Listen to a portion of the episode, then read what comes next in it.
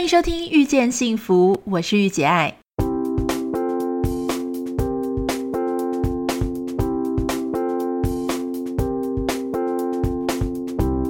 在《遇见幸福》节目里，你可以听到很多不一样的想法。有时突破自己的盲点，只需要一句中肯的建议。你准备好收听今天的《遇见幸福》了吗？收听这一集的《遇见幸福》，我是徐玉玉姐爱。呃，好像有一段时间没有在这个空中，就在 Podcast 上面跟大家相遇了。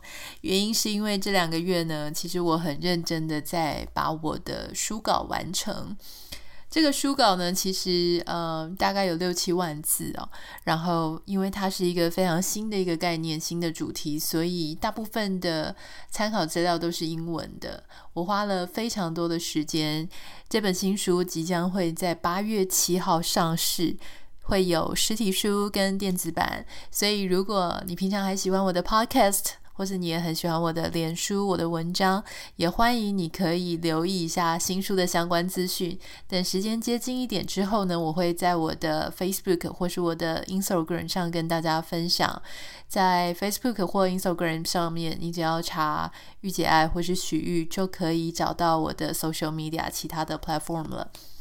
今天想要跟大家介绍一本书，这本书呢，我觉得非常好看。其实应该老早就要跟大家介绍了，但是因为我们的 Podcast 停了一下子哦，所以迟迟到现在才跟大家分享。这一本书呢，是天下文化跟远见出版的。嗯，这本书的名称叫做《金钱心理学》。打破你对金钱的迷思，学会聪明花费。它呢，嗯，它的英文书名叫做《Dollars and Cents: How We Misthink Money and How to Spend Smarter》。呃，如何就是聪明消费了哈？嗯，Dan Ariely 跟 Jeff Kressler 写的。好，为什么我会想要推荐这一本书呢？哈，《金钱心理学》。首先呢，这一本书它的当然是它的翻译，它的文笔非常的好。那其次，我认为它很值得被推荐的原因，是因为它里面真的提醒了我们很多我们其实没有想过的关于钱的迷思啊。你有时候会觉得说，诶，我其实都非常的小心在花我自己的钱，然后我尽量不要让一分一毫。呃，不明不白的从荷包当中溜走。可是事实上，有太多的时候，我们在看待事情，特别是一些小钱的时候，我们会有很多的迷思。那我记得，因为其实我如果要看，现在如果要看中文书，我大概都会在呃博客来或是在 Kindle 上面去买电子书。那你用电子书看的时候，就可以很方便的做笔记。那当然，很多人跟我讲说，他还是不习惯看电子书啊。那没有关系，如果你是在台湾，你很容易拿到这个中文书的话，其实你看实体书也没有什么问题。呃，如果你想要看英文的，然后你人在国外，那也没有问题。现在就比较怕说，如果说像我们人在台湾想看英文书，或者是人在美国想看中文书的时候。那我就会选择看电子书。我的秘诀就是，我会拿非常大的荧幕的 iPad，就是十二点九寸那一种来做阅读。那个是我觉得读起来最舒服的一个平板的 size。这本书里面呢，呃，我后来发现，我自己回顾哦，我发现我做最多笔记的呢是第四章。那所以我今天就想跟大家分享第四章的一个主题哦。第四章的主题叫做“凡事都是相对的”。它里面呢提到一个案例啊，就是有一个叫做 Susan，就是苏 Susan 的，他们叫 Susan 姑妈啦哈。那这个他说呢，人人都有一个像 Susan 姑妈这样的亲戚，我不知道你有没有哈？呃，快乐又可爱，而且非常非常的喜欢捡便宜，非常的喜欢购物啊。那购物的时候呢，其实你要说他其实也算是聪明消费哦，因为他并不会随便的花他的钱。他会呃非常的小心各种折扣啊，呃消费资讯啊，discount 啊，哈，呃说不定还会跟跟团购这样子。那苏珊姑妈家呢，附近有一家这个量饭店，这个量饭店里面呢有卖很多的衣服，可是这个衣服老实说就是属于那种呃我们说的没有灵魂的衣服哈，就是它是一些呃比较呃。做工比较不好，然后也许就是那种套版啊、样板，大家也不 fit，但是它就非常非常的便宜。好，那它，我举个例子啊，我就不讲它里面实际上到底是多少钱，因为那个美金要换算。假设我们用台币来当例子好了啊，例如说啊，例如说它上面会说，哇，这一件一千五，现在只要二九九。好，或者是说它要两千块，现在只要三九九，它实在是太便宜了啊！大家就问说，问这个姑妈说，诶，明明她的衣服就没有那么好看，你为什么老是都要去那里买呢？那苏珊姑妈就说，没办法，因为那家实在是太便宜了，不买好可惜。你看，一整套运动服只要二九九，哎啊！就是说，你也知道它没那么好看，可是它那个价钱的折扣呢，就让你简直没有办法拒绝。我想，也许我们自己有时候也是会有这种想法了哈。比方说，像呃队友嘛，我常常提到我先生，他就是一个金牛座，然后他其实对钱的 sense 是比我还要灵敏。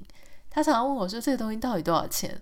我都会回答不出来啊。可是他就是非常的会注意这些事情，所以我常常会举个例子说：如果今天有两盏台灯啊，一盏是很漂亮的、很符合所需的，可是它需要多五百、一千、两千块，或许我就会买那个比较漂亮的，因为我认为。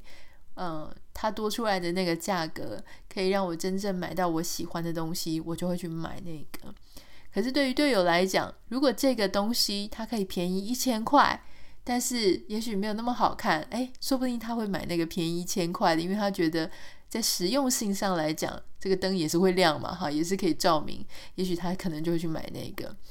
所以不同的角度去看事情呢，你就会有不一样的消费者跟消费行为。好，我们回到苏神姑妈的例子，就有人问说：“这个，就就大家就知道苏珊姑妈很喜欢去那一间他们家附近的那个很爱打折的店来买。”好，那这个有一天呢，这个很爱打折的店呢，他换了一个老板，好，他换了一个执行长。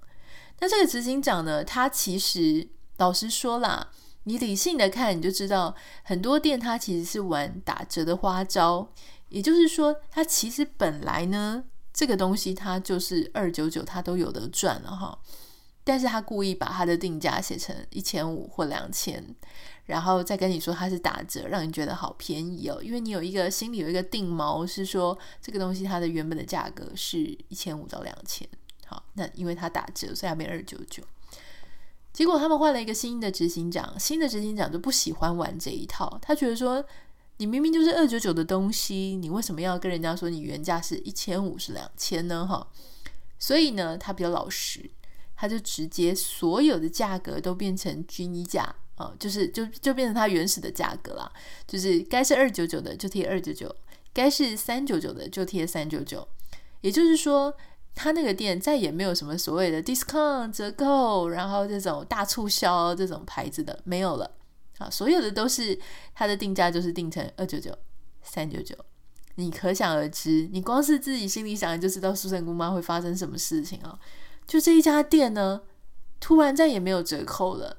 虽然它的定价全都变成二九九、三九九，但是在苏珊姑妈的心里呢，这家店它变得贵了啊，因为它再也没有折扣，也没有优惠，好像很不。欢迎他的消费者来，他变得好冷冰冰哦，哦所以苏珊姑妈一气之下呢，就再也不去这个店了。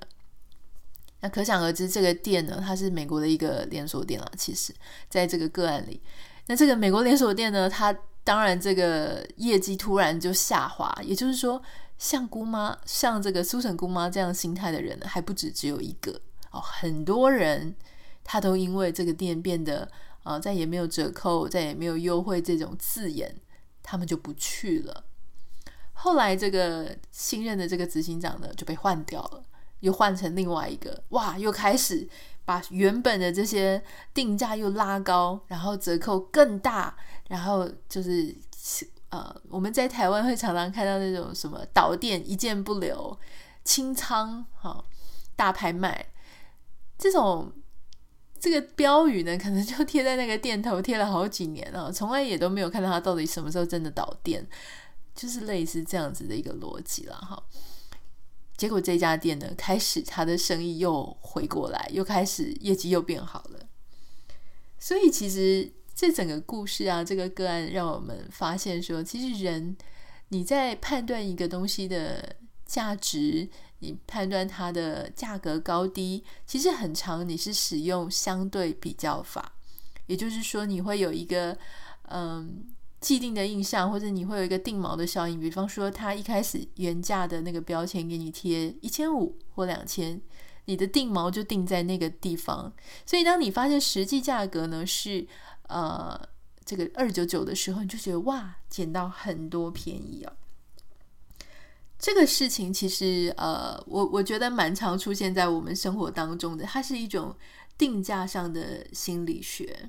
啊，好，那其实呢，嗯，再问大家一个问题哈，比方说，像我们花这个一千八百块买一个东西，跟我们花三千块买一个东西，如果三千块的东西你花一千八百块你就可以买到，你是不是会觉得？好像变得比较便宜。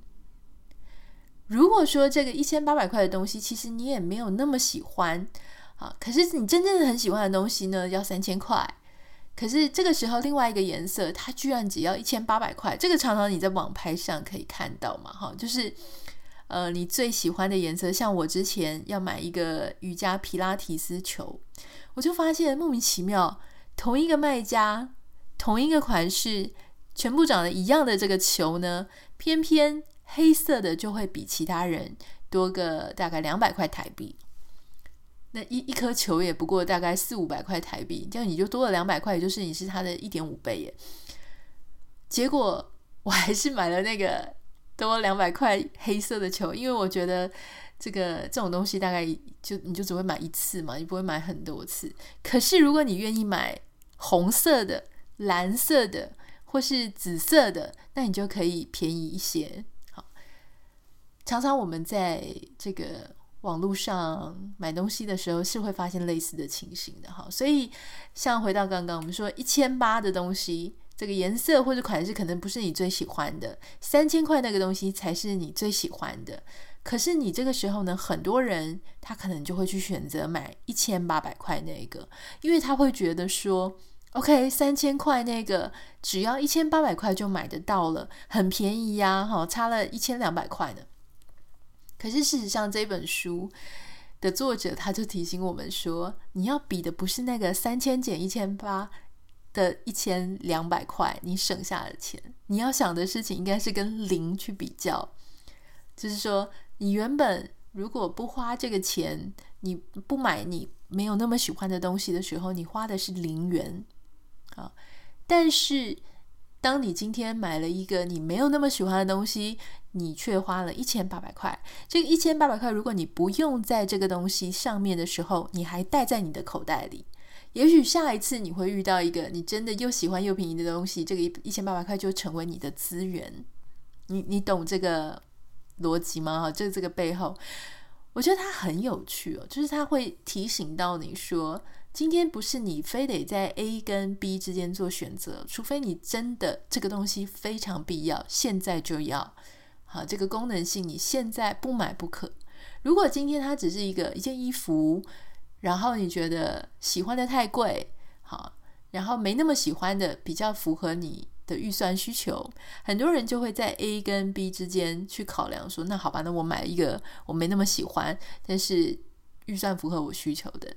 但我们都没有想到 C 选项，还有就是说，那个其实便宜，就算它看起来很便宜，它也掏出了我口袋中的资源，让我的未来的机会成本就消失了。好，就是说机会成本，就是说，当你把一个东西放在某一件事情上，你就少了你未来就少了这样子的资源去做另外一个选择，这是机会成本嘛？好，机会成本。当然，他的例子还很多啦。比方说，今天我跟某某人结婚了，那我就少了这个机会成本，再去遇到其他对象。哈，这个就是机会成本很容易去理解的一个一个小举例。所以说，嗯，相对性这种东西呢，是会会骗人的。就说，当你觉得说，哦，OK，那样子好像。啊、好像比较好。我现在好像捡到很多便宜的时候呢，我的心理上会有不一样的一个感觉。那就例如说，像现在大家很常在网络上使用订阅制嘛，订阅制，呃，例如说你如果像像我有订《纽约时报》呃，《New York Times》，我还有订这个《Business Insider》。那这两个媒体呢，其实当然它就是一开始都会让你看，好像我记得一天都会有一些扩大就是你可以看免钱的。但是接下来想要再看的时候，你就要付费。那这种媒体它就会问你说，你要实体版吗？还是你要电子版呢？还是你要实体加电子版？那其实它在定价的时候呢，有一些也挺有策略的哦。比方说像书中有举例说，你要订这个《经济学人》。啊，经济学人呢，线上版订阅呢，可能是五十九块美金啊，印刷版订阅呢是一百二十五块美金。第三种选项是印刷版加线上版双订阅是一百二十五块美金。诶，你就发现说奇怪，好，线上版最便宜，只有单纯线上版是五十九块嘛，好，印刷版的话呢，因为拿到杂志，那是一百二十五块，就大概就是线上版的两倍价钱。可是呢，线上版加印刷版居然跟你只买印刷版是一样的价钱，一百二十五块美金。这时候你是不是会觉得说，那谁会单纯只买印刷版？我一定是印刷版加线上版，感觉很便宜啊。那你就会订印刷加线上版，因为它是三个方案里面看起来，呃，你赚最多的啊。可是事实上呢，这时候你要小心哦，因为当你你要回去认真的想一下，你自己真的会同样的内容，又看印刷版又看线上版吗？好，那可是对于有些人，他可能还没有完全的过渡到呃数位阅读上面，他会觉得说家里还是要有记一些实体的东西，不管是报纸啊、杂志啊，哈，就是摸得到的那一种，他会觉得比较像有买东西。如果只是寄线上版的，很多人会觉得自己怕忘了看啊。然后很没有、很没 feel 那种感觉哈，所以你看他多厉害，他也知道单纯那个印刷版一百二十五块是个牺牲打啊。如果说你可以印刷加印刷加电子是一样的价钱，那谁要只买印刷啊？可是他还是放在那里，所以你就会发现说，人是很有趣的。像我自己就发现，我有一个习惯，如果今天呢有三样东西。那其中一个是价钱最低，第二个方案是价钱中等，第三个方案是价钱最高。我通常都会选择价钱中等的那一个，因为价钱最便宜那个你会觉得，嗯，它一定没有那么好。可是价钱最高那个你会觉得说，好像我选那个我好像潘娜，我感觉非常的呃，好像有点太奢侈了。所以其实你也会发现，很多网络上你如果订购一些东西，它的方案永远是中间价位的那个，它会写哦最 popular 的。好，这个的方案就是中间那个。其实他在定价的时候，他就知道，他就知道消费者的心态就是这样啊。因为相对性嘛，我们不想买到最差的东西，我们也不想买到最贵的东西，所以你很容易就会落入在中等价位的那一个。我觉得这本书最棒的事情是，它除了跟你讲经济学啊、消费心理学啊这类，我们用钱。会呃感觉到不同的感知的这些，他会点出来之外，其实他也会提到，就说我们一些生活上的小哲学，比方说，当我们刚刚已经发现说，哦，原来相对性这件事情对我们来说是啊、蛮重要的，常常会操弄我们的感受。这个时候呢，他就提到一件事哦，就说像。这个相对性，其实它也会渗透到我们生活当中的各个层面。比方说快乐他，里面提到这一句呢，我念给大家听，我觉得非常的有道理。他说，快乐似乎往往不是那么反映出我们实际的幸福程度，而是反映出我们拿自己和别人比较后的感想。嗯，就例如说啊，像当年假设我们考大学，你会发现说，哇，考上大学那一瞬间，你知道自己考上了，你觉得超级开心哦。结果呢，这个时候隔壁邻居跟你说，诶，他也考上了，他考上了台大。而你不是台大的，你就会突然觉得你的那个高兴突然被浇了一盆冷水，好像就没那么开心啊。又或者是说，嗯，每个月你收到薪水的时候，你觉得哇，好开心，收到薪水太开心了。结果突然发现隔壁那个跟你同期来的，他居然薪水比你多了三千块，然后你就会觉得，嗯，好像自己亏到了，没那么开心。那原因就是因为很多时候是相对的。好，你你也许原本可以在没有比较的时候呢，你可以单纯的只是因为这件事情而感到愉悦。可是当你有了一个比较的对象的时候，你就会开始把自己啊、就是跟对方做比较，看看自己是比对方高还是比对方低。那如果你发现你哦，你好像嗯没那么快乐，原本没那么快乐，结果你发现说，哎，你好像比所有的人。哦，都都厉害。这个时候呢，你这个就会有一点点觉得说，哦，原来我也是不错的嘛，因为你有了其他的比较值。那更长的时候是我们本来觉得自己不错，可是跟别人一比之后，发现天哪，我们哪有那么差啊？好像没有那么好诶。然后你就会把原本的快乐就抹灭，而感觉到一些不是这么愉悦的感受。那他还提到，我觉得这本书很很有趣。他还提到说，我们常常在讲遗憾啊，我也很遗憾，我以前没有怎么样，否则我就会怎么样。我很遗憾，我不没有跟这个对方交往。好，所谓的这个遗憾的概念是什么呢？遗憾呢，他提到讲，他说，遗憾这个概念的本身也是另一种版本的比较。遗憾是因为我们拿自己，不论是生活。事业、财富或是地位，来和其他版本的自己相比，不是和别人相比哦。遗憾通常是和自己相比。我们拿真实的自己和想象中的自己相比，如果我当初做了不同选择的话，我现在就不会是这个样子，也许会更好。好，所以才会有遗憾嘛。我觉得这一句话真的是非常非常的提醒了我们。我们常常都会觉得说啊，我那时候做错了决定啊，我那时候怎么样？可是其实呢，你就是在比较。